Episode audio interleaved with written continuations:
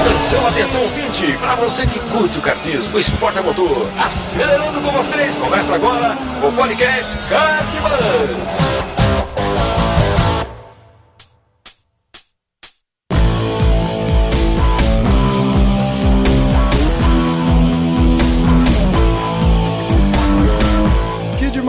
Demais, que demais! Podcast Kart Bus começando. Eu sou Bruno Scarim e essa é a edição de número 21. Vem aí um baita evento para você que é apaixonado por kart, o Brasileiro de Kart Indoor. Ah, já foi conhecido também como Festival Brasileiro de Kart Indoor, Campeonato Brasileiro. Eu conversei com o Miguel Capuccio, organizador do evento, com o atual campeão do, do, do campeonato, né? Peterson Nakamura e com meu grande amigo Christian Petkov, que você já conhece. Falamos de tudo um pouco, história, fatos curiosos, a entrada da CBA, a saída da CBA e muito mais aí que você vai ficar sabendo já já. Além disso, essa edição do nosso podcast marca a estreia do novo setup aqui do Kart Buzz, né? Agora temos uma mesa de som e um microfone profissional para melhorar ainda mais a qualidade do áudio.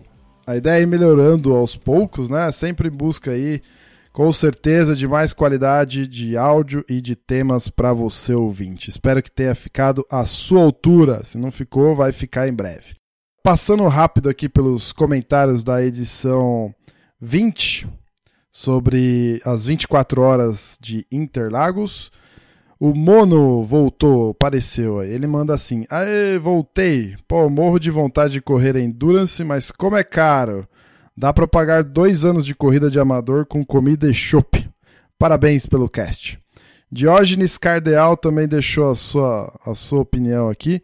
Ele comenta assim: A qualidade da edição não deixa perceber que o Diógenes está nos box, um lugar tão barulhento. Faltou um pouco de relevância das perguntas, muita coisa abordada já era sabida por quem ia correr. Senti falta das curiosidades sobre o evento, mas essa é uma opinião bem particular minha. Bruno, sua narrativa deu bastante sentido ao assunto do cast, valeu a experiência. Lembrando que nesse, nesse episódio específico, né, nessa edição específica de número 20, a gente fez um esquema diferente lá de gravação, confere lá. O Diógenes, o Diógenes tá polêmico esses dias aí. Ele deixou uma pergunta lá no Facebook também, que diz assim: Tem uma pergunta preconceituosa e meio ofensiva, mas talvez possa ser reformulada. O investimento para correr em um grande campeonato amador é muito alto. O que justifica todo este gasto em uma coisa informal? PS. Sou aspirante a Hellis piloto.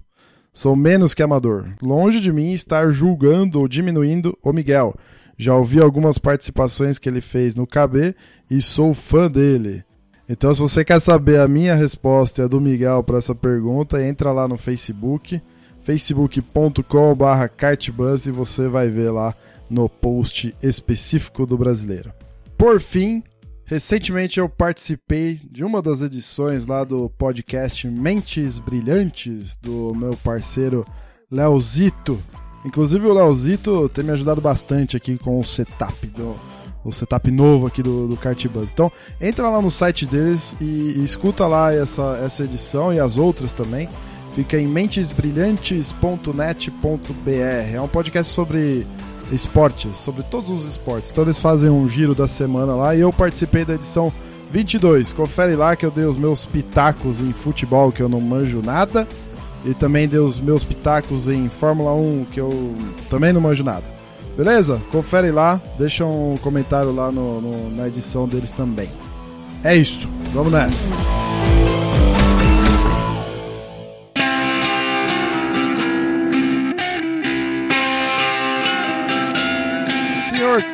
Christian Petkov. Você viu que minha voz deu uma falhadinha aqui agora, tô meio zoado da garganta.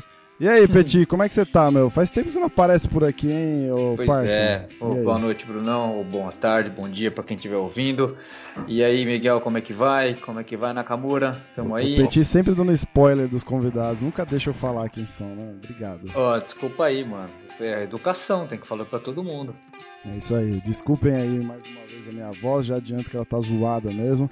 E a gravação de hoje aqui, uma sugestão do próprio Petit. A gente vai falar um pouquinho do Campeonato Brasileiro de Kart Indoor e eu trouxe dois convidados aqui de altíssimo garbo e elegância que tenho certeza que vão é, falar de tudo e mais um pouco sobre esse grande evento que vai acontecer aí em outubro Certo? Então, obrigado aí, Miguel Capuccio, mais uma vez pela sua participação, meu.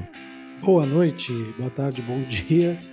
É, Petit, Pet, Nakamura, né? não consigo chamar o Nakamura, o Pet de Nakamura. Para você, Bruno, obrigado pela terceira vez aí participando de um, de um, de um desses seus excelentes podcasts aí da Cartbus.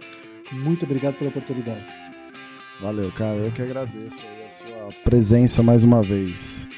E Peterson Nakamura, mais conhecido como Pet ou Nakamura ou japonês voador, seja lá quem for.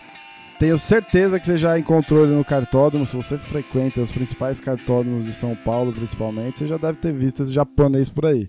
Bem-vindo aí, Peterson, e obrigado por ter aceitado o convite aí meio em cima da hora, mas brigadão pela sua presença aí, meu. Eu que agradeço pelo convite aí, primeira vez que estou participando. E, bom, japonês, o pessoal dizem que é tudo meio parecido um com o outro. Pode ter é, encontrado lá na pista algum meio parecido, né? Mas estamos é, aí nas pistas aí direto em vários cartódromos, campeonatos também. Aos poucos você vai ficando conhecido um pouco andando lá no, no pelotão da frente ou nos endurances aí. A gente tá sempre competitivo e estamos brincando com a molecada aí, né? Boa. Ô, Peterson, pra quem não te conhece, conta um pouquinho aí quem, quem você é, o que, que você faz, o, como que você tá envolvido no kart aí, pra, pra galera que nos ouve saber e contextualizar um pouco aí quem é Peterson Nakamura. Bom, vou fazer um resumo aqui para não, não, ir muito longe na, na história. É, meu pai andou 12 anos de Stock Car, na época de Paulo Gomes, Ingo Hoffman, Fábio Sotomayor, esse pessoal das antigas.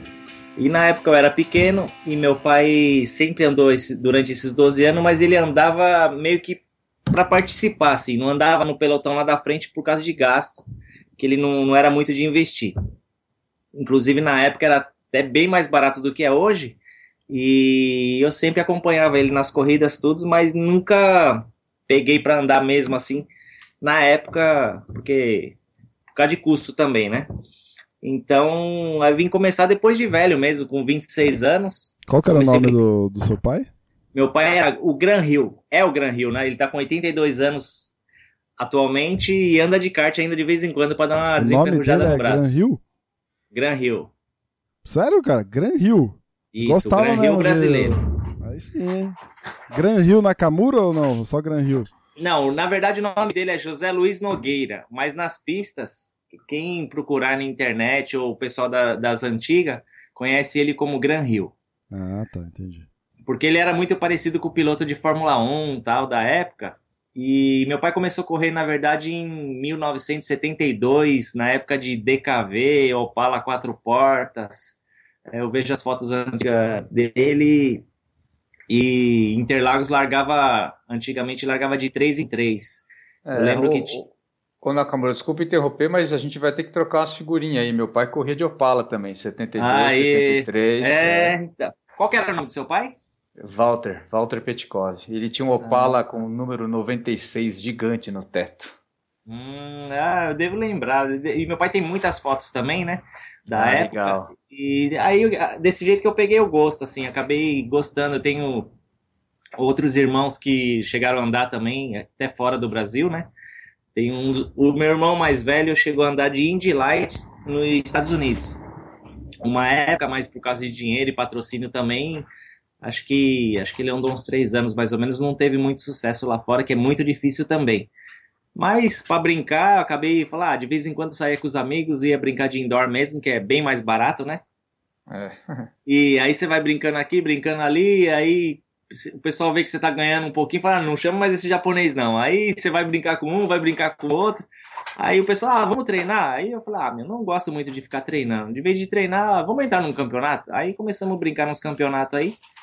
E parece que tá na, na veia mesmo você gostar e tudo que você faz com, com amor e, e dedicação, você acaba fazendo bem, né? Então, eu sempre procuro estar tá melhorando até hoje cada detalhe da pista e de tocada e de tudo me aperfeiçoar cada vez mais, porque o pessoal vem sempre melhorando, né? Você, cada dia que passa, você, vai conhecendo pessoas novas que estão aprendendo e evoluem muito rápido. E é gostoso você ver a evolução das pessoas assim e acompanhar também, desde quando está começando até chegar a um nível bem alto, né? Mas é assim que eu comecei. Legal, muito bom, show de bola. Muito bem, senhores, vamos lá então para nossa pauta aqui. E eu queria, assim, a gente vai falar do brasileiro de indoor, certo? O Miguel, quando que vai. Quando que começa o, o evento? É outubro, certo? Exato, dias 8 e 9 de outubro. Beleza. Então, conta pra gente aí um pouco, cara, pra quem não conhece o evento e tal, de como ele surgiu, uh, por quê, qual foi a ideia por trás do evento. Eu sei que o evento começou lá em 2006, né? Faz uns 10 Sim. anos já. Vai, completou 10 anos esse ano, certo? De, de evento? 2005. 2005, Isso. tá. Completou 10 anos no ano passado. É, em 2002, a Mica foi criada, né? E estava numa ascensão. A gente acabou criando aí, é, meio que sem querer e meio também que observando o mercado, a gente acabou criando algo que não existia no país, que era esse mercado de, de clubes de rental kart, de campeonatos, de eventos de rental kart. Não existia nada disso. Existiam sim campeonatos de kart amador, mas não com a filosofia, com a política, com a forma de, com a visão que a Mica é, tinha, né? E tem até hoje. Então a gente. E isso começou a trazer muito piloto. Muito piloto, a gente estava numa ascensão assim, era coisa de 100% ao ano o crescimento. 80%, 100%, quer dizer, um ano a gente terminou com 40, no ano seguinte já tinha 80, depois foi para 160. E em 2003, em 2004 eu fui para a Argentina participar do campeonato deles lá. Conversei com o pessoal, gostei do formato, mas muita coisa não, não, me agradava, né? Eu só achei a ideia interessante, né? Eles fizeram lá o Campeonato Sul-Americano, achei a ideia interessante, eu participei de dois. E em 2005 mesmo, eu já estava meio que costurando uma parceria com a Casa do Capacete com outros patrocinadores para fazer o nosso primeiro torneio de verão. Ô Miguel, mas lá na, na Argentina, o, o campeonato era sul-americano e envolvia quais países, você lembra? Ah, eu não me lembro quais participaram, foram poucos. Argentina, Brasil, Colômbia, Chile, a gente fez bastante amizade com os chilenos, acho que tinha um uruguaio. E a, o intuito de você ter ido para lá foi, além, claro, de, de, participar do evento, de fazer uma espécie de benchmarking lá é, e trazer a ideia para o Brasil, é isso? Mais ou menos, não exatamente. A gente foi convidado a participar como representante da delegação brasileira. Assim, eu fui convidado a, a, a captar pilotos do Brasil e a levar para lá, né? A atuar como um braço deles lá, né? Uhum. É, a gente fez amizade, foi trocando e-mail. E não tinha. É, eu já, eu, aliás, eu já tinha uma ideia de fazer algo um pouco maior no Brasil, mas ainda não tinha formatado. E aí, nessa viagem, eu tive algumas ideias, tá? Mas não foi. A viagem não foi com a intenção de, de, de, de trazer coisas novas, mas acabou acontecendo. Né? Conversei com chilenos, conversei com colombianos, conversei com uruguaios, conversei com outros brasileiros que eu não conhecia, com os próprios argentinos e voltei para cá fervilhando de ideias. A partir disso e do que eu já tinha formatado aqui no Brasil, a gente fez em janeiro de 2005 o torneio de verão. E quando eu abri inscrição para o torneio de verão, cuja, cuja premiação era, era bem legal, tinha alguns capacetes, coisas da casa do capacete, já vieram, mesmo sem a gente divulgar, alguns pilotos de outros, outros estados poucos, não me lembro agora, cinco, seis pessoas, veio um gato pingado do Rio de Janeiro, veio um cara lá de, de Brasília e tal. Aí eu falei, por que não fazer um brasileiro? E comecei a formatar e foi muito, muito, muito desgastante, mas muito. Eu quase desisti de tudo naquela época, porque foi extremamente trabalhoso, porém foi extremamente prazeroso ver o resultado, porque é, na, na, sua primeira edição foram 250, 260 pilotos que eu mesmo particularmente não sei até hoje como que é, conseguia atingir tanta gente. A gente já tinha parcerias com o Paraná, já tinha parcerias com Santa Catarina, eu conhecia, trocava ideia, eu já tinha ido para o Paraná algumas vezes fazer eventos com o Giancarlo é, e com o pessoal. Já estive na minha lua de mel no Rio Grande do Sul, fui super bem recebido pelo Marco Bala, fomos brincar em Tarumã mas não era forte como hoje. E aí o primeiro leva ao segundo, que leva ao terceiro. Então, assim, com uma, com uma sucessão de aprendizados, com muitos erros tal. E hoje está aí, é a sua 12 segunda edição, né? Hoje nós abrimos as, nós abrimos as inscrições e o, o nome é surgiu como festival brasileiro de kart indoor e é assim até hoje. Voltou a ser, depois virou campeonato, a gente fala daqui a pouco. Certo. E agora voltou a festival. Mas o nome, na minha ah, opinião. voltou esse ano? Voltou a ser chamado de festival? Voltou a ser chamado de Festival Brasileiro de Kart Indoor tá. este ano. Ah, é, por que, aproveitando o gancho, por nosso, que, indoor? Só para contextualizar nosso ouvinte, Miguel, hoje você comentou que abriu as, grava as, as, gravações. Hoje abriram as inscrições, certo? Hoje, gente, o dia da gravação é dia 11 de julho de 2016. Uhum. Né, e esse programa vai ao ar no dia 15, que é uma sexta-feira. Então a gente está gravando no dia 16 e dia 15, que na verdade é hoje que você está ouvindo. Você, nosso ouvinte, está ouvindo hoje, dia 15, né? Então, só para você ter ideia do, do, do, da, do tempo aí, entender quando é que foi, foram abertas as inscrições e tal. Mas diz aí, você ia, você comentar alguma coisa. E a gente utilizou o nome Festival Brasileiro de Kart Indoor porque o nome Kart Indoor sempre remeteu aqui no Brasil ao kart de aluguel. Uh, obviamente que na, no final da década de 90, quando a gente teve aquele boom do kart indoor, todas as pistas eram fechadas.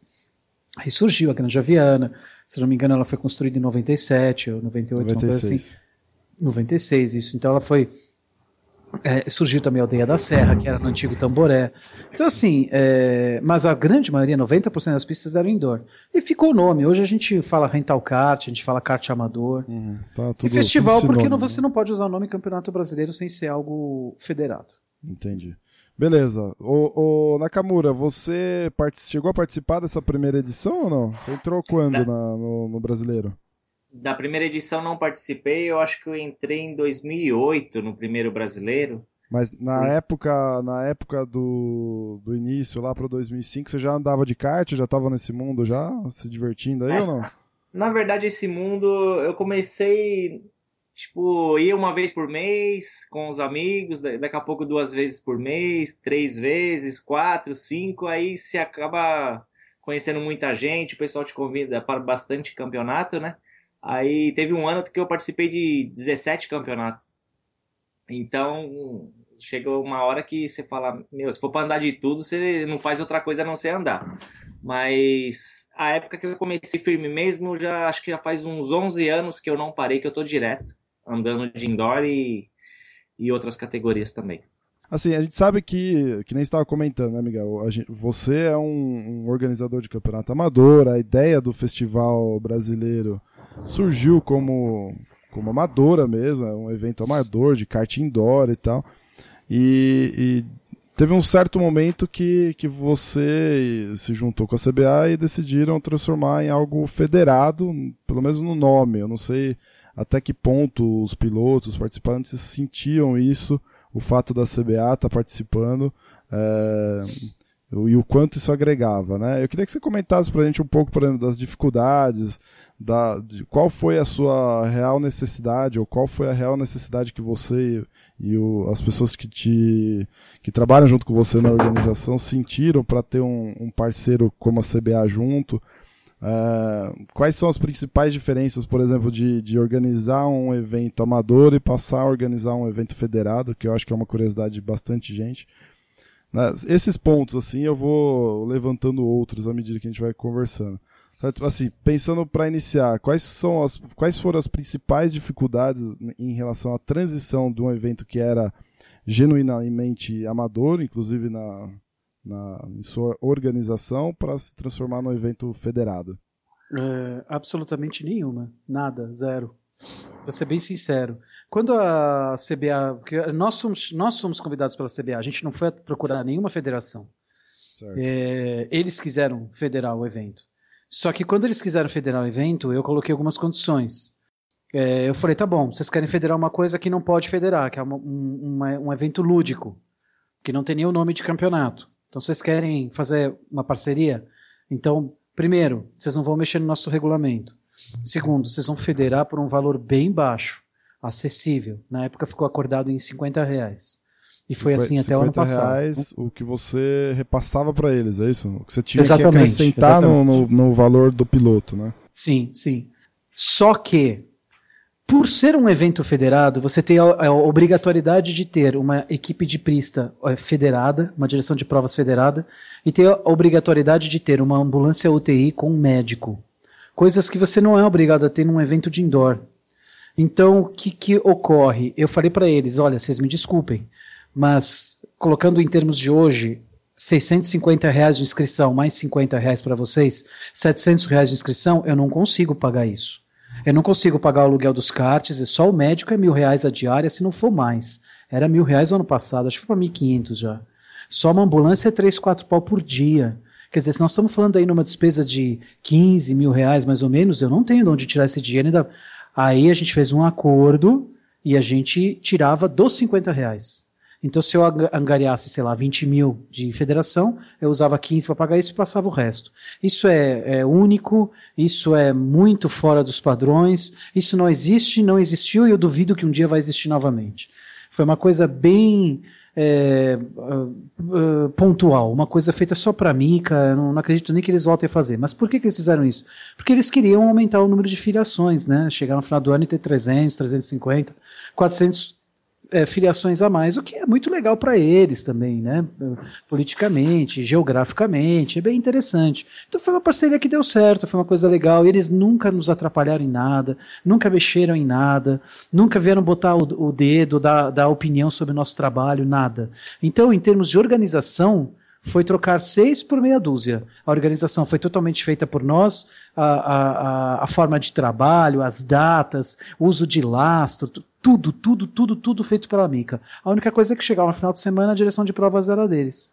E, de certa forma, para mim, isso era ótimo, porque tirava um peso das nossas costas. Com certeza.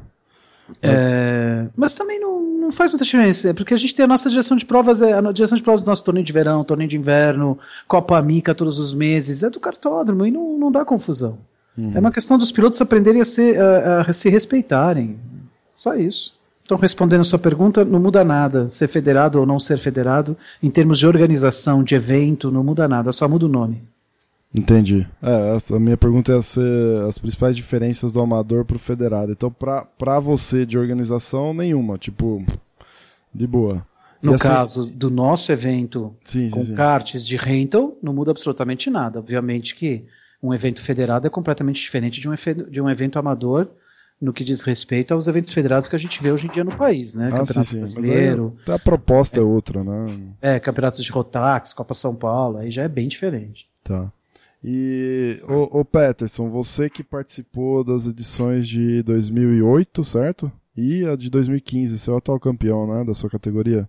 É, eu participei nessas duas que eu fui campeão, mas de 2008 para cá participei de todas. Ah, tá, você participou de todas. Só foi campeão Isso. em 2008 e 2015. Isso, é, na verdade é. 9. 2009 ele foi. 2009, campeão. né? Eu fui campeão.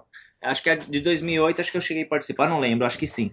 Mas é muito difícil de, de, de conseguir ser campeão lá, porque é, na verdade de outros estados só vem um pessoal bom mesmo, né? Só vem a nata do, do kart é, indoor. Então, em, em, outros anos acabei batendo na trave e ia para várias vezes em, nas finais em primeiro e acabava pegando um kart não muito bom e chegava um pouco mais lá para trás ou no meio e acabava chegando entre terceiro, quarto, quinto. Legal, mas, mas minha... de ter sido campeão duas vezes já já estou bem satisfeito porque Nossa, é um evento muito competitivo, muito o nível do pessoal é muito forte. Então eu estou bem contente. É, deixa eu perguntar, que categoria você correu? Corri na Master. Legal. Até 75 quilos. 80. Até 80 quilos, é. O lastro é em 80, você pode ter qualquer peso para participar. Tem gente que com 90, com 85 que corre na Master, mas é você tem que ir lastreado em 80 quilos e pode pesar qualquer, qualquer peso para se inscrever. Qual que, é, qual que é a, a, a, a, como chama? a condição para você participar da Master? O que, que você tem que ter para poder correr na Master? 13 anos ou mais, só isso. E as mesmas, a mesma condição para participar de qualquer esporte de competição, que é estar em plenas faculdades físicas e mentais. Não, sim, eu perguntei porque eu achei que poderia ter alguma, alguma coisa. Ah, não, Master só quem Questão já foi. De senioridade, né? É, é não, não só sênior, não, porque tem a sênior, né? Tem a uhum. categoria dos velhinhos que se eu, se eu me inscrever, eu vou correr na sênior. Vi que sobrou umas vaguinhas lá. Já era, já fechou. Já era? Já, já fechou, já, já dancei. porque, meu, resistência em questão aqui. Ô, não, mas é isso que eu queria saber. Legal pra caramba. Boa. O Peterson, o Miguel falava, pouco, então, que, por exemplo, em termos de organização, Uh, não faz diferença ou não fez até um, até um certo momento a questão da CBA em termos práticos de organização, né? Não, não a importância da, da CBA no evento, nem nada disso. Mas assim, para você que, que fez parte do evento como piloto, né, de 2008, 2009 para cá, quando que a CBA entrou, Miguel? Primeiro ano deles é 2009.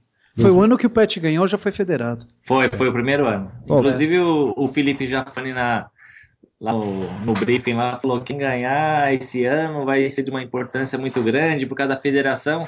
A princípio, no começo, a gente até achou que iria ter bastante diferença tal. Mas uhum. depois que acabou tudo e no outro ano também, a gente viu que não mudou nada, só mudou mesmo no dia, tá eles tudo eles todos lá com a roupa da federação, tudo impondo respeito, assim, tudo tal, mas para mim não mudou nada. É, minha dúvida ah. é justamente essa, se comparando com um evento genuinamente amador, sem uma chancela CBA, quais eram as quais são, quais foram as principais diferenças para você como piloto, entendeu?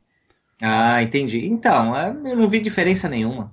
É, tipo, a organização da pista e o, os diretores de, de prova da pista lá mesmo já estão bem acostumados com, com várias categorias e, e a direção de prova deles eu acho super boa, nunca tive o que reclamar. Ô Miguel, a CBA faz ou fez alguma contrapartida é, para estar tá no evento? Ou você comentou que você, você fez algumas exigências para manter o o esquema e continuar atrativo, principalmente para o piloto, que era a sua principal a seu principal objetivo e real necessidade de manter uma certa quantidade de pilotos lá. E pelo que, pelo que você falou, tipo, a vantagem era muito mais deles de ter um, um cartel de pilotos muito maior com, com a participação no evento, né? Mas assim, é, existe algum tipo de contrapartida da CBA para estar tá junto nesses eventos e tal? Por exemplo, ó, é, para a gente fazer um campeonato federado, é, eu preciso ter, sei lá, no mínimo 100 pilotos, precisa não, não, não. ser no cartódromo. Primeiro porque XPTO. eles já sabiam que o evento era consolidado. O evento, na época, já tinha quatro anos, já tinha cinco edições, 2005, 6, 7, 8, quatro edições realizadas todas elas lotadas. Aliás, nunca houve uma edição do Campeonato Brasileiro é, que não tivesse esgotado as vagas, mesmo a primeira, quando ninguém conhecia. E eles já sabiam disso, eles já estavam sabendo disso. A, a CNK, né, a, a Federação Nacional de Kart, também se interessou na época. Então, assim, eles já sabiam disso e eles queriam federar. Eles... Foi muito legal. A parceria com a CBA foi muito legal. Foi, foi bem bacana. E, e eu não vou dizer que acabou, que não vai ter mais. É, eu quero testar esse ano, fazer sem eles, ver como é que era, porque os quatro primeiros anos foram muito de aprendizado, né? Foi muito assim de, de, de hoje as pessoas se conhecem, tá mais fácil, né? A rede social aproximou todo mundo. Então dá para você fazer uma direção de provas e um evento bem mais tranquilo, né? E a única coisa assim que eu diria negativa, assim, não, não sei se foi também tão negativa, mas que eu dei um puxão de orelha neles, conversei até. Eu, eu, eu conversei já, o Cleiton, né, o presidente da CBA, é um cara muito, muito bacana. É um cara muito acessível, um cara muito. É, falando aí na, na gíria, é uma moça. Um cara extremamente. É, sempre que ele me encontra, ele conversa, ele bate um pé. É um cara muito tranquilo, um cara muito gente boa. E politicamente falando, eu não sei, porque eu não estou envolvido no meio, né? Mas comigo, assim, com a Mika, ele sempre foi muito querido, né? Responde os e-mails, responde o WhatsApp. E ele falou, foi um prazer tal, mas eu, eu falei para ele, ó, oh, seu Cleiton, eu quero tentar esse ano, sem. Ele falou, não, não tem problema. Aí eu dei o um puxão de orelha e falei, poxa, vocês nunca, dão as, nunca mandam as carteirinhas, né? O pessoal gosta, tem piloto que para ele é um troféu a carteirinha da CBA. Né? Você tem lá um contingente de pilotos que já são federados, que correm de outras coisas, que isso, que aquilo. E tem o piloto que, cara, ele economiza o ano inteiro para participar do brasileiro, e para ele é um troféu só estar presente. O cara mal chega na final tal. Até Pô, receber uma carteirinha de, de piloto, escrito piloto, piloto federado, né? É. E eles só, só entregaram uma vez pra gente. Aí deu uma puxadinha de orelha neles, mas até entendo porque também no final do ano, é uma loucura. Quer dizer, você federa os caras em outubro, até sair carteirinha já virou o ano, né? Então. É que nem uniforme de escola pública em São Paulo, mais ou menos, né? não, eu acho que a carteirinha da CBA sai mais rápido. Ô, tá. Sacanagem, né, velho? Ô, é. Miguel, agora, por exemplo, tem uma grande novidade no, novidade no automobilismo esse ano, que é a, a, fundação e o início dos trabalhos da ABPA. É... Sim, sou, sou parceirão deles. Exatamente. Agora, existiu, existe algum interesse por parte deles também, ou seu, de ter é, a BPA como parceira de, de federação? Porque eles podem federar um campeonato também, certo? Eles são uma espécie não. de concorrentes não. da CBA? Não, não, não, não, não, não, não. É isso é, é muito bom você ter tocado no assunto. O pessoal está fazendo muita confusão com isso. Tem nada a ver. A BPA não é federação. A BPA não pode federar absolutamente nada. A BPA é uma liga. Eles, eles é, uma, é, é, é, um, é um grupo de pilotos, é o conjunto de todos os pilotos que tem poder de voto dentro da, da, da CBA, que pode exigir, que tem força. Mas um é, campeonato... Tanto que o, que o nome é, é, o nome é associação, não é nem federação, nem confederação. É uma, associa... é uma liga de pilotos. Gostei, Miguel. Boa. É isso aí. Você não pode, você nunca vai ter campeonato brasileiro de kart indoor federado pela BPA. Não existe. Entretanto, eles são parceiraços meu, até porque o presidente Felipe Jafone é, é um irmão para nós.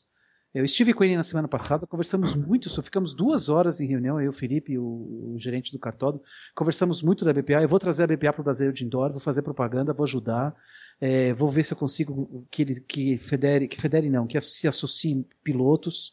É, é, é muito vantajoso se associar à BPA, porque só, só, só de você se, se, associar, que é 270 reais por, por ano, você já ganha quase 400 pau em, em, em desconto de 50% nos cartódromos é, que você mais frequenta, Granja, Speedland e, e tantos outros. Então, assim, sem, tem... sem, contar outros, né, Miguel? Você vai sim, trocar pneu do seu carro, sim, você sim, sim. pode descontão. Aliás, o Petit, o nosso querido Christian Petkov, esteve comigo lá, no, foi convidado, estivemos juntos lá na, no lançamento tem, da tem BPA. até fotinha no Facebook. É, isso. O, o Petit tava, um, tava bonitão naquele dia, um charmoso, sabe? Uma coisa assim.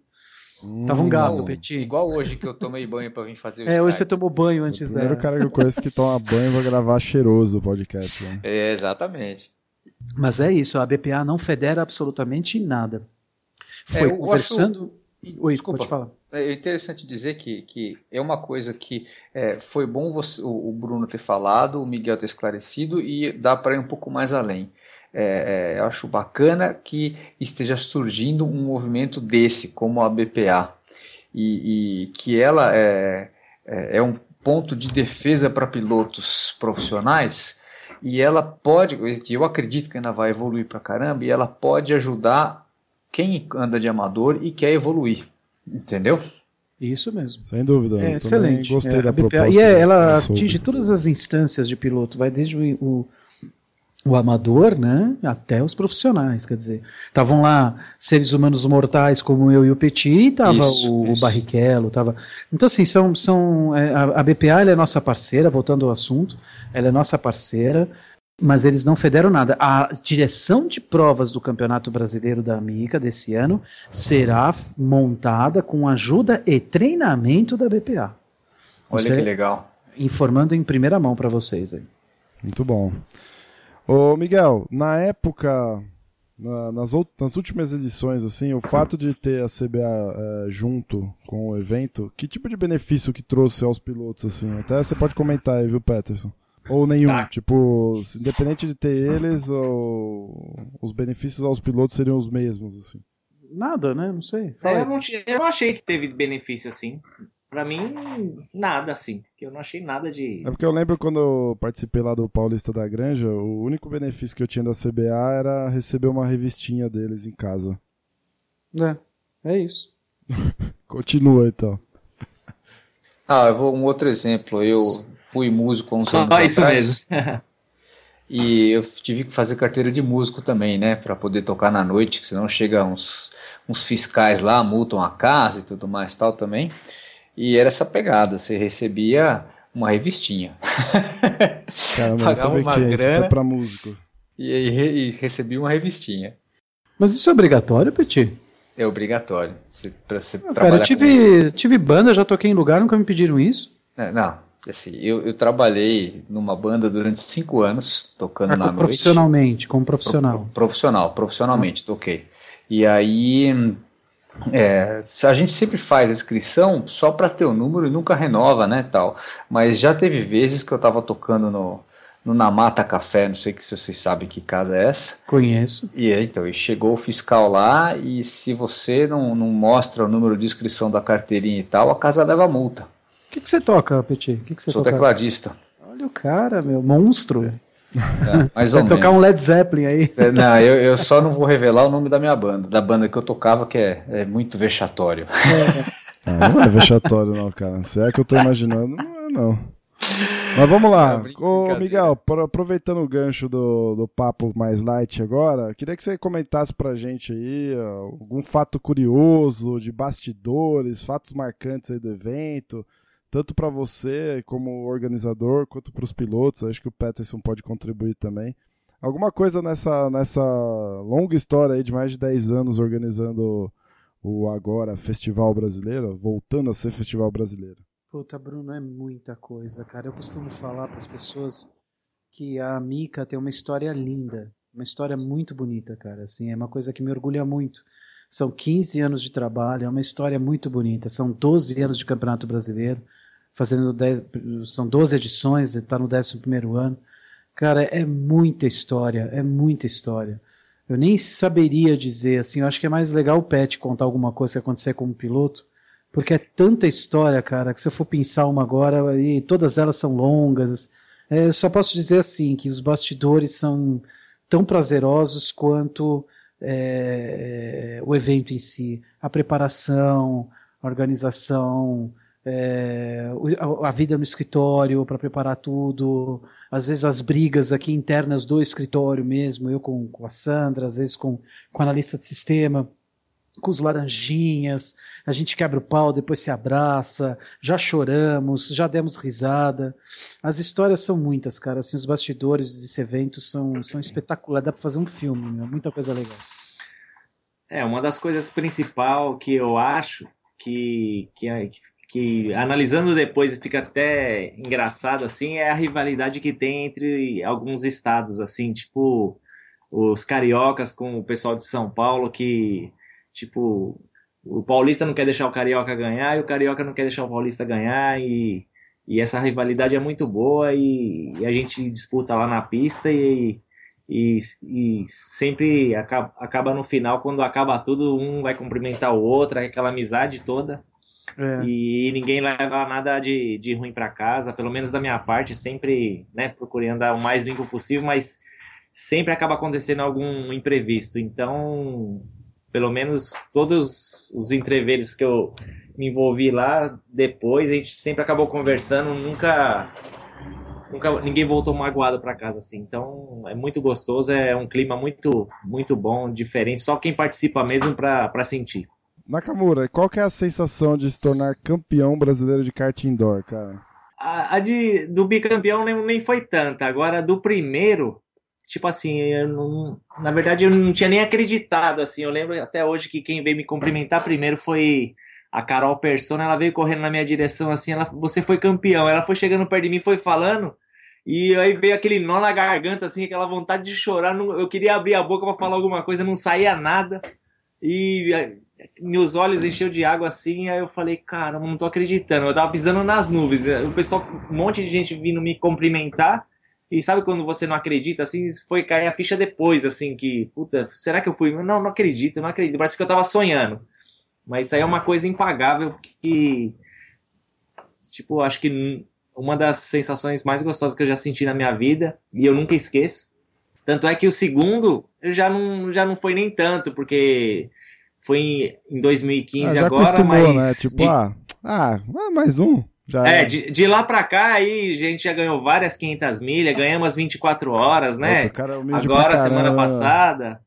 E então você já ganhou muitas outras coisas, já não, já não é tanta surpresa assim. Então você acaba acostumando, né? Mas a primeira foi muito marcante. Pra mim foi muito marcante, eu nunca esqueço. A pessoa que maravilha, Petit. Acostuma, acostumei a ser campeão. Acostumei. Nossa, nem me fala. Ô Peterson, tem alguma. A gente sempre lembra daquelas corridas mais tops, assim, do tipo, pô, aquela ultrapassagem, aquela disputa, né? O Miguel, inclusive, sempre lembra daquelas que o, que eu dei um passão nele por fora na última volta, etc. Ele sempre lembra essas. é, tem alguma que você. o alguma, Bruno acho que ele nasceu de novo, então ele tá, tá cheirado, não sei o que tá acontecendo. Tem alguma, alguma das edições que você participou que foram assim marcantes para você? Nesse sentido? Ah, nossa, teve várias, várias, várias, várias em termos de ultrapassagem e pega na pista, independente de chegar na frente ou não. Mas ah, tem algumas que o pessoal vem conversar com você depois e fala, meu, é, por onde que você passou? Que eu não deixei espaço, né? E o pessoal sempre vem comentar, e uns me chamam de extraterrestre, outro me chama de alienígena, porque fala, meu, não tinha lugar para passar, eu acabo passando. Mas cada corrida é uma história diferente. E você acaba levando para você muitas coisas boas para casa, assim que você vem analisando tudo que aconteceu na, na corrida, chega em casa, você vai dormir, acaba passando um filme na cabeça de tudo que foi bom e você procura tirar sempre o que foi bom para você e guardar e o que foi ruim você você não vê a hora de chegar outra corrida para esquecer o que aconteceu de ruim. Mas é muito bom estar tá lá na pista com todo todos os amigos, você conhece, acaba conhecendo muitos pilotos, né? Igual o, um evento da Mica desse aí, praticamente 300 pilotos, um brasileiro que você encontra, né? Vários deles já são muito amigos aqui no Facebook, internet tudo, você acaba conhecendo já faz tempo e acaba tendo muita amizade, né? Ô Miguel, tem alguma edição que você que foi mais marcante nesse sentido também, não só não só assistindo alguém ser campeão, aquela disputa mais, mais pesada e tal, mais emocionante, como também na, na organização? Teve um ano que, que marcou mais, assim? Ah, todo ano teve a sua história. Eu acho que o que mais me marcou foi o primeiro, porque ele foi bastante complicado de ser feito. Foi, foi muito difícil. Teve muita, muita, muita briga muita reclamação, as pessoas não se conheciam. E assim, quase todo mundo que naquela época brigou, me botou dedo na cara tal, hoje são, meu, são meus amigos. Alguns deles, inclusive, vieram aqui em casa. Jantaram comigo, com a minha esposa tal, pessoas de outros estados, né? Que naquela, que há 11 anos atrás me ofenderam, me ameaçaram, falaram que o campeonato era mar, bola, eh, cartas marcadas, coisa que a gente jamais faria. Hoje são meus amigos, amigos próximos, inclusive, né? Pessoas que eu viajo para as suas cidades e fico hospedado na casa deles. Ou, ou saio para jantar. Então, o, o, o, primeiro, o primeiro campeonato de indoor, o primeiro festival brasileiro, me, marcou, me marca muito por causa disso, porque ele teve os dois lados da moeda. Ele teve o sucesso, a realização, o deu certo, é, tudo aquilo que, que aconteceu de positivo, ter trazido ter sido o primeiro no país a, a, ser feito. Nenhum outro evento, nenhum outro clube, ninguém tinha feito nada parecido ainda. É, e até hoje é assim. Ninguém faz nada parecido, ninguém é, é, é, é o único campeonato brasileiro que tem de, de kart indoor. E então o, tudo começou lá em 2005 e me marcou também porque foi uma coisa que eu fiz absolutamente sozinho. Eu não tinha secretária, eu não tinha a Sandra trabalhando comigo, ela trabalhava na, na Coca-Cola na época. Eu não tinha um. um eu, eu, só, só fiz só, só tive ajuda no, no evento, nos dois dias. Mas a organização, a preparação, o financeiro. Hoje mesmo eu estava conversando com a minha esposa, nós fomos jantar. E eu falei para ela, como que, eu, como que eu fiz o primeiro brasileiro? Eu não tenho nem ideia de como que eu consegui fazer. Foi uma coisa assim muito na raça, então me, me marca muito o primeiro campeonato. E, e, e, os problemas, as brigas tal. Tanto que eu tenho as filmagens dessa primeira edição, eu nunca assisti. E nem quero assistir, porque eu sei que ali teve muito problema, coisas que, que puta, fui num canto chorar de desespero. Mas aí em 2006, as pessoas que haviam brigado começaram a me pedir para fazer de novo. E também teve problema, mas já foi menos, 2007, 2008. Em 2007 eu participei pela primeira vez, eu não estava correndo, eu resolvi. Os próprios pilotos falaram: participe, é, você vai se sentir melhor correndo.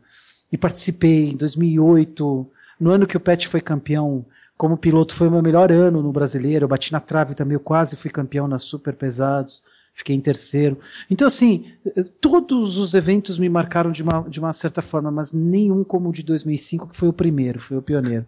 Que foi Legal. onde a, a semente foi plantada. E foi plantada com muito, muito trabalho Por isso que às vezes as pessoas falam, pô, você pega no pé que eu fico puto quando um cara, quando eu vejo o nosso regulamento copiado, quando o camarada entra num evento nosso panfletando de escondido, é, chamando o piloto pro evento dele, quando o cara vem e copia o nosso regulamento, cola e bota. Porra, cara, tem, tem 11 anos de trabalho, tem muito suor e tem muito é, desgosto por trás desse traba trabalho todo. Então, é, e tudo começou com esse primeiro evento. E me marca muito, me marca muito o primeiro, a primeira edição de 2005 é uma coisa que eu nunca mais vou esquecer de como que eu, a gente conseguiu criar isso do zero e trazer para onde ele veio hoje. É isso aí, o pessoal no, no mundo do podcast fala que a primeira edição do podcast, quando ele começa, né, quando você lança um podcast, é a pior de todas, né? Mas aí você começa a evoluir todo mês, ou toda quinzena, ou toda semana você lança um episódio novo, uma edição nova, você vai melhorando vai tendo feedback. Acho que é natural das, das nossas conquistas aí, né? Tem muita gente que menospreza o, o a organização, né? Acho que é fácil. Acho uhum. que é uhum. fácil levar 200, 300 pessoas para a pista. Acho que é fácil, por exemplo, na seca, a gente leva 25, 30 pessoas para a pista. É, e mesmo assim tem a sua dificuldade, tem a sua o, o, carinho, o tempo que você dedica, que você abdica de estar com, com família às vezes, né? E eu tenho certeza que você deve ter passado, não tenho certeza, não, tenho completamente certeza que você passa por isso até hoje. E realmente é um negócio gratificante no final, né? Então, assim, é aprendizado em cima de aprendizado. Certamente, a edição do ano passado é, vai ser muito pior que a edição desse ano, né? E com isso a gente não vai. Não sei, olha, eu tive. Aí já, já discordo um pouco. Eu tive edições que foram melhores do que as que vieram depois. Por exemplo, uma edição que foi excelente, eu acho que foi a melhor de todas, foi de 2012. A de 2012 não teve um único, uma única briguinha. Nada. Tanto que eu cheguei no, no, no pódio e falei: se eu pudesse fechar o campeonato só para os pilotos que participaram dessa edição, se isso fosse uma coisa legal de fazer, claro que eu jamais faria, eu faria. Porque foi. O, a edição de 2012 foi, foi histórica no sentido de disciplina.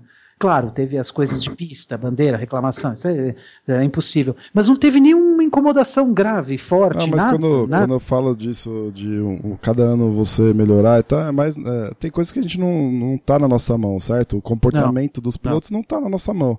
Não. Mas aquilo que a tá Organização, tá... acho que a gente tenta melhorar um pouco a cada isso, ano. Um ano é sempre um pouquinho sentido. melhor que o outro. É isso aí.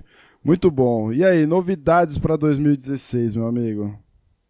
Olha, não são, não são, em termos de organização não mudou muita coisa. A gente tem o hábito, sempre que termina o campeonato, na, termina no domingo, na terça-feira, eu disparo um e-mail porque está fresco na cabeça de todo mundo. Falo, pessoal, o que, que tem que melhorar? O que está ruim? Aí chega aquele monte de e-mail tal, tem muita coisa que, que não, você nem considera porque a pessoa participou pela primeira vez ou porque a pessoa tem um outro ponto de vista. Mas as grandes ideias eu anoto. Eu anoto tudo copio, colo, deixo num TXT já numa pastinha 2016, no caso 2017 agora. Aí, quando chegar em 2017, faltando, sei lá, alguns meses para abrir, tipo janeiro de 2017, fevereiro, eu abro essa pasta e leio. E, putz, ideias, uma, uma das ideias que me, que me passaram no passado, que eu achei muito legal, foi corta um pouco as vagas da Master e aumenta a da Senior. E é verdade. A Master estava com 135 vagas e se inscreviam 150 pilotos. 156, 160, e ao longo dos três meses ia é, havendo desistência e chegava perto do, do, da época, a, quase não tinha fila de espera, ou zerava fila de espera, às vezes chegava até a sobrar vaga. Enquanto que a sênior lotava em minutos e ficava aquele monte de, de piloto na, na, na espera e sem participar.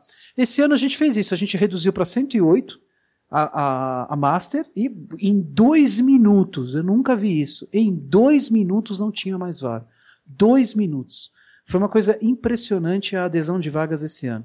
Enquanto que a Sênior lutou agora, uma, agora no final do dia, a última vaga agora preencheu às 6 horas da tarde, com 54 pilotos, duas baterias de 27, tá excelente, vai, vai ser muito legal a Sênior. E a Master, tem gente em fila de espera, tem um monte de gente em fila de espera, que eram aqueles 135 normal, então tem pelo menos mais 27 a mais, mas eu sei por experiência própria que essa fila vai andar, é a fila que mais anda. Então e... essa é novidade. Não... Ah, sim, é a saída da CBA, né? Nós vamos montar uma, uma, uma direção de provas só com pessoas experientes no indoor e com a ajuda e treinamento da BPA. Legal. Bom, não deixa de ser uma novidade também, a, não Sim. só a saída da CBA, como a inclusão da, da parceria aí com a BPA, né? Isso. Que isso. chegou chegando. Muito bom, muito bom, senhores. que mais? O Peterson Nakamura e Christian Petkov. O que, que os senhores têm ah, a dizer? Eu fiquei chateado que o Petit não vai participar desse brasileiro. Ah, Por que, que não? Pena. Dá tempo ainda, é só se inscrever lá na Sênior e. Petit, entra na fila de espera lá, Petit. Pô, beleza, vamos entrar aqui. É... Agora, como é que, é, fala aí, Miguel, como é que faz para participar aí? Quem, quem não. Hoje, hoje, dia 11, que a gente tá gravando, as inscrições foram abertas, certo? E você já falou que algumas aí já eram. Todas as vagas estão completas, todas. Então, quem então, quiser só, agora é só fila de espera, é isso? No é. caso do Petit, ele pode correr a Master ou a Sênior, porque ele tem, tem 45 ou mais. Então, o que ele pode fazer? Ele pode se inscrever na Sênior, que tem. Agora deve estar com. Eu acabei de, apro de aprovar a Master, deve estar com três, três ou quatro pessoas na fila de espera. Existe uma possibilidade, sim, em três meses de algum dos 54 pilotos desistirem, de 3, 4 dos 54 desistirem, porque é um número grande. A Master, eu tenho certeza absoluta que não vai com esses pilotos inscritos até o fim. Isso é, historicamente, é isso, e, e é, é ruim para o evento, mas ao mesmo tempo é bom para quem está em espera. Uhum. Então, eu acho, opinião minha particular, eu ia falar isso em off, mas eu acho legal. O Petit é um cara que, que cresceu muito como, como professor, tá fazendo coisas muito bacanas. Agora ele fez o, o workshop dele lá no, no, no, no Cartódromo Itália, no novo Cartódromo Itália. Eu acho que seria muito interessante, até pro evento, ter um cara como o Petit correndo na Sênior, né?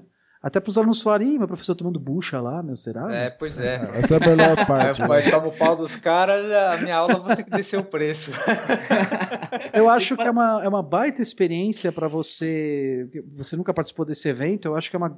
Claro, você deve ter participado de outros, mas desse específico não. E é mais uma experiência aí para tua carreira aí, para você levar para as aulas. Eu acho bem interessante. Vamos lá, passa o serviço para o nosso ouvinte, Miguel. Para o cara se inscrever, o nosso ouvinte quer participar, mesmo que em fila de espera aí, tentar uma, uma vaga.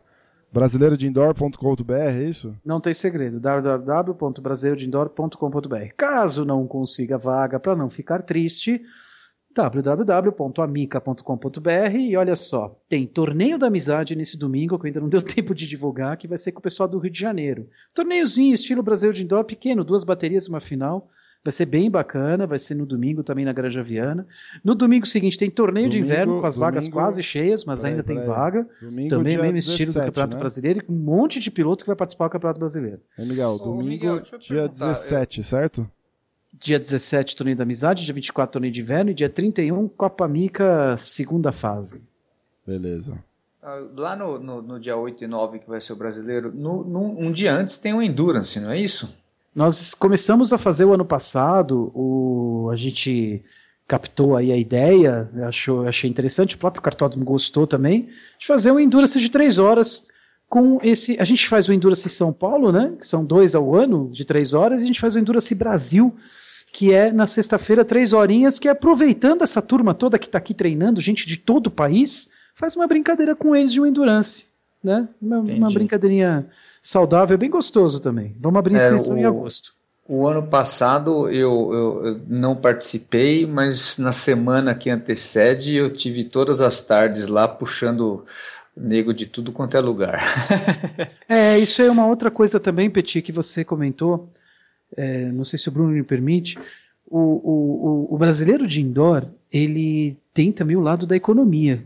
Ele gira a economia em é. torno do a, a, economia que gira em torno dele, prestadores de serviço, bares e restaurantes, hotéis, é, locação de bateria avulsa, locação de kart particular que o pessoal.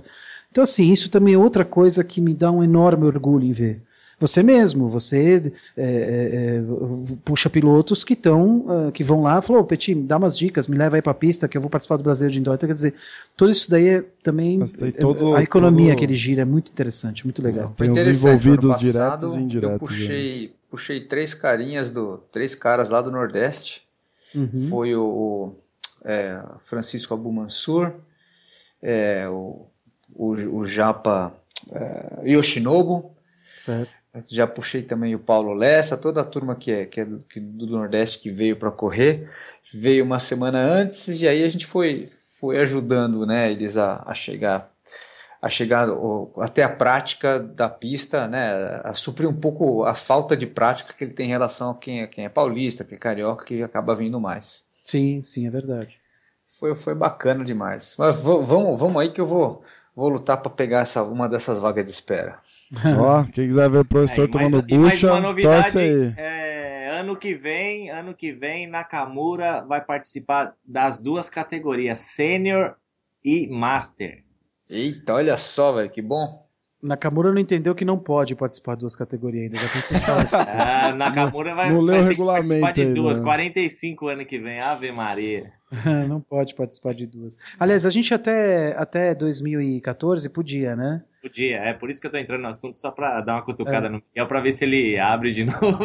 é, porque a gente acaba. A fila de espera é grande, então você acaba deixando gente de fora enquanto que um piloto participa duas vezes, não é justo. É, né? eu também, também acho injusto isso aí. Fora que também acontece, por exemplo, que nem o, o ignorante do Tubino, que ganhou duas, né? Ganhou a super pesados e a pesados no mesmo ano.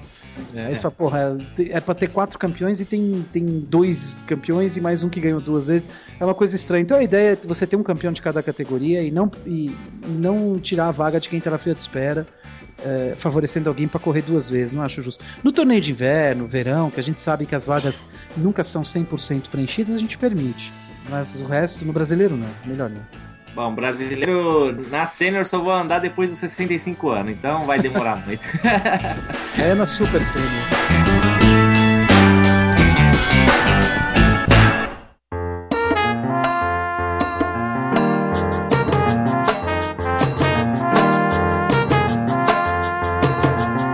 Valeu, senhores. Eu queria agradecer demais a presença de vocês aí. Acho que foi excelente. Vai dar para o nosso ouvinte entender um pouquinho, ficar um pouco a par aí do que, que é um campeonato brasileiro de kart indoor ou amador. É, esse ano, festival, certo, Miguel? Não mais campeonato, mas Sim, festival. Senhor. Uma mera formalização aí com o CBA e tal. Mas o evento não muda, o evento continua o, o mesmo de sempre ou melhor. Valeu, Miguel. Obrigado pela sua presença, participação aí. Acho que foi sensacional e o microfone é seu aí, meu. Eu, eu que agradeço, Bruno. Parabéns a você pelo sucesso do Kart Bus. Já não é de hoje. Quanto tempo você está fazendo isso? Mais de um ano, né? Faz um ano agora, dia 7 de agosto. É, muito legal, parabéns. Eu acho que é algo que fomenta o nosso kart amador. Não desista, siga em frente com o seu sonho aí. E obrigado ao Petit, parceirão. É, tem, tem, propaganda do Petit lá no site da Mica, para quem quiser entrar ver a cara feia dele lá no banner. Eu, é, eu tinha posto o banner sem a cara feia dele, mas ele mandou pôr a cara feia dele, então a gente botou fazer o quê? É pra assustar, né, o pessoal que entra no site. É, porque eu passei perfume. Ele sabe que eu passei perfume. ele passou perfume. Obrigado, Nakamura. Nakamura é irmão, cara. O, o, o, Pet, como a gente fala. O Pet é irmão, tá com a é gente. É cria da casa, é cria da casa. É cria da casa, o Pet é irmão. Agora ele tá, ele, ele, ele, ele tá muito importante, ele só anda CPKA, só anda é, com QG8, ele não dá mais bola pra gente. Mas ele, ele já ah. foi mais humilde.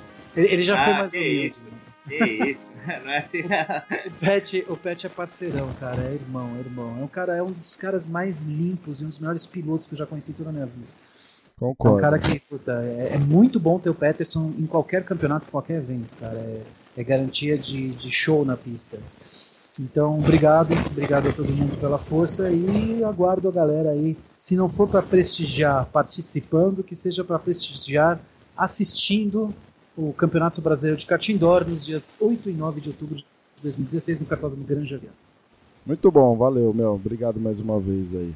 E Peterson Nakamura, valeu também, meu. Obrigado aí pela sua participação. Eu que agradeço aí, Bruno. Muito obrigado aí pelo convite aí de ter participado.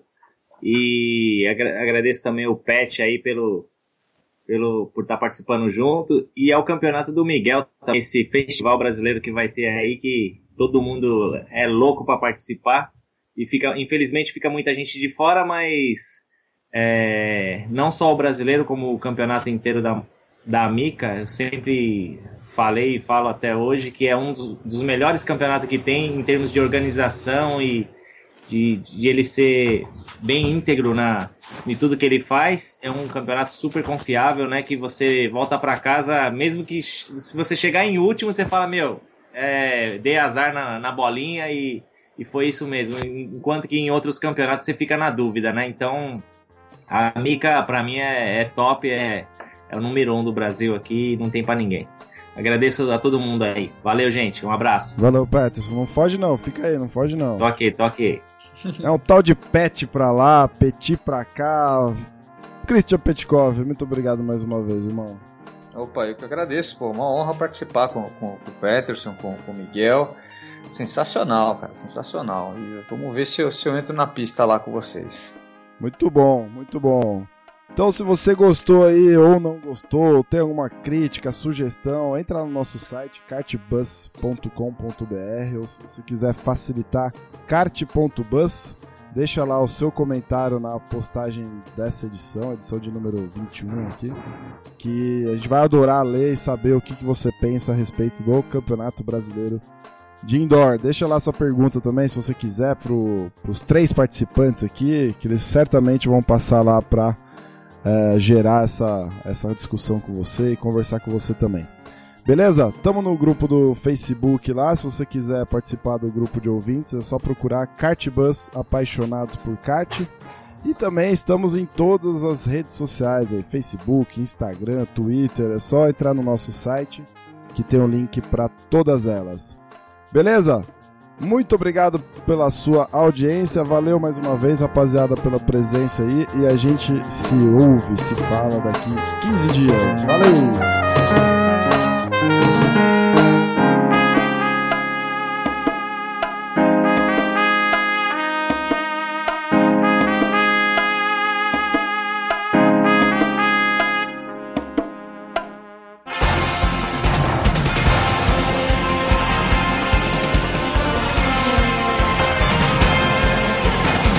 Quadriculada preta e branca agitada. Encerramento do podcast Cartbus. Acesse o site cart.bus e interaja conosco nas redes sociais.